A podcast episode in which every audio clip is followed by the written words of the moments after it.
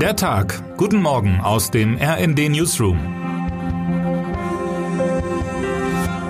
Es ist Montag, der 14. November. Vom Möchtegern-Präsidenten bis zum Fußballfan. In dieser Woche stehen wichtige Entscheidungen an.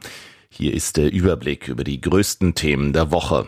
Miteinander reden oder nicht? Die Spitzen der internationalen Politik sind auf Reisen.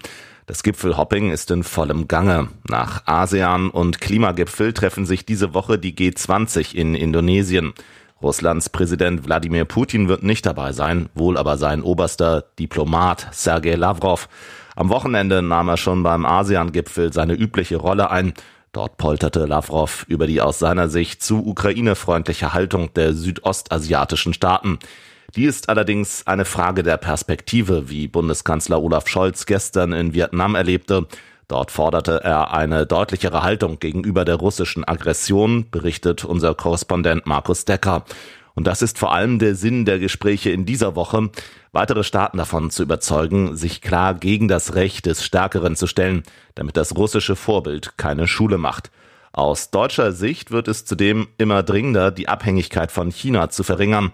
Dazu werben der Kanzler und Wirtschaftsminister Robert Habeck heute mit Vertretern der deutschen Wirtschaft um neue Partner.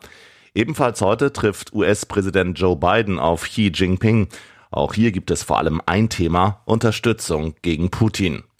Apropos Biden und die USA. Donald Trumps Republikaner haben die US-Midterms nicht gewonnen, jedenfalls nicht so deutlich, wie der Ex-Präsident sich das erhofft hatte.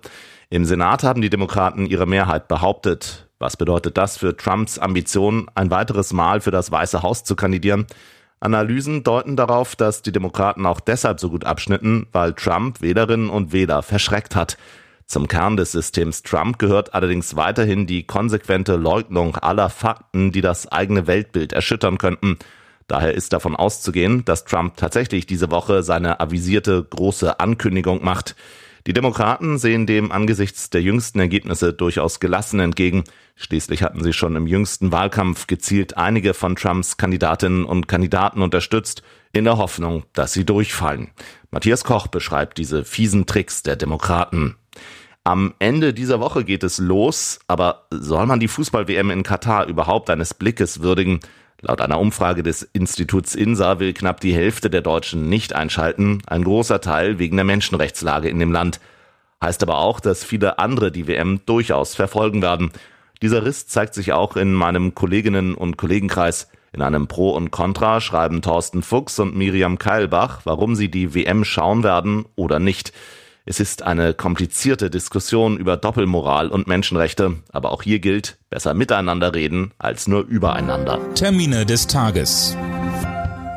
Großer Bürgergeldstreit. Der Bundesrat diskutiert über mehrere Initiativen der Ampelkoalition. Vor allem beim Bürgergeld drohen längere Verhandlungen. Mini-WM-Vorbereitung. Die DFB 11 fliegt ins Kurztrainingslager nach Maskat. Wer heute wichtig wird. König Charles wird 74. An seinem Geburtstag werden ihm verschiedene Regimente offiziell gratulieren. Die Kapelle der Gardekavallerie wird um 12 Uhr bei der Zeremonie zum Wechsel der Buckingham Palace Guards Happy Birthday aufführen. Und damit wünschen wir Ihnen einen guten Start in die Woche. Text Christian Palm, am Mikrofon Tim Britztrup und Sönke Röhling. Mit rnd.de, der Webseite des Redaktionsnetzwerks Deutschland, halten wir Sie durchgehend auf dem neuesten Stand. Alle Artikel aus diesem Newsletter finden Sie immer auf rnd.de slash der Tag.